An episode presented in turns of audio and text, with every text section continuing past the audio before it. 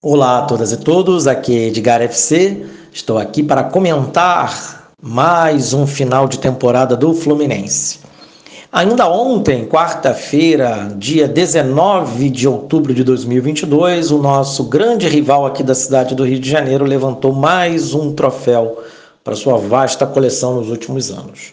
Enquanto isso, o Fluminense vive aí de um carioca conquistado a duras penas no início de 2022 e mais nada. Sim, mais nada apenas lutas contra rebaixamento, venda de jogadores da base para pagar salários atrasados de jogadores veteranos que se entulham no elenco.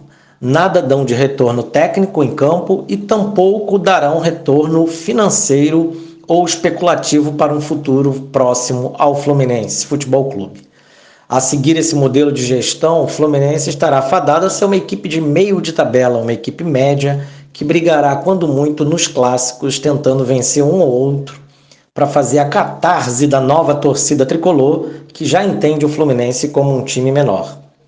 Enquanto eu estiver vivo e puder falar, estarei aqui insistindo num clube grande, com uma tradição enorme e com uma torcida tão grande que possa remover das arquibancadas o baixo astral a baixa estima e retornar o Fluminense aos seus momentos de glória. Mas para isso é preciso mudar o modelo que administra o Fluminense há tanto tempo. Pelo menos 10, 12 anos, mas podemos cavar mais fundo e chegar até 1988, 89, 90, quando tomou de assalto a gestão do Fluminense grupos que odeiam o futebol no clube, até por serem torcedores de outros clubes da cidade do Rio de Janeiro.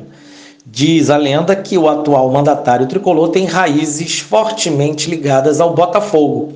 Muitos atestam que seria o seu clube de coração ali na infância, adolescência e juventude.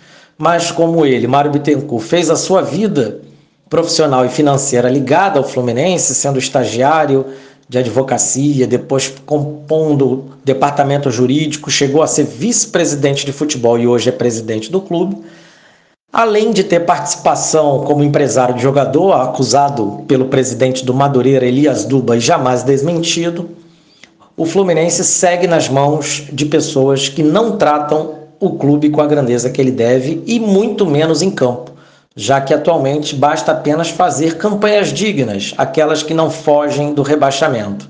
Embora todos nós sabemos que terminar em sexto, sétimo e em décimo a diferença é muito pequena. Vide esse ano a tragédia de nem ida Libertadores sendo eliminado pelo Olímpia. Bom, gente, já já eu volto com mais informações e mais conversas sobre o nosso querido Fluminense.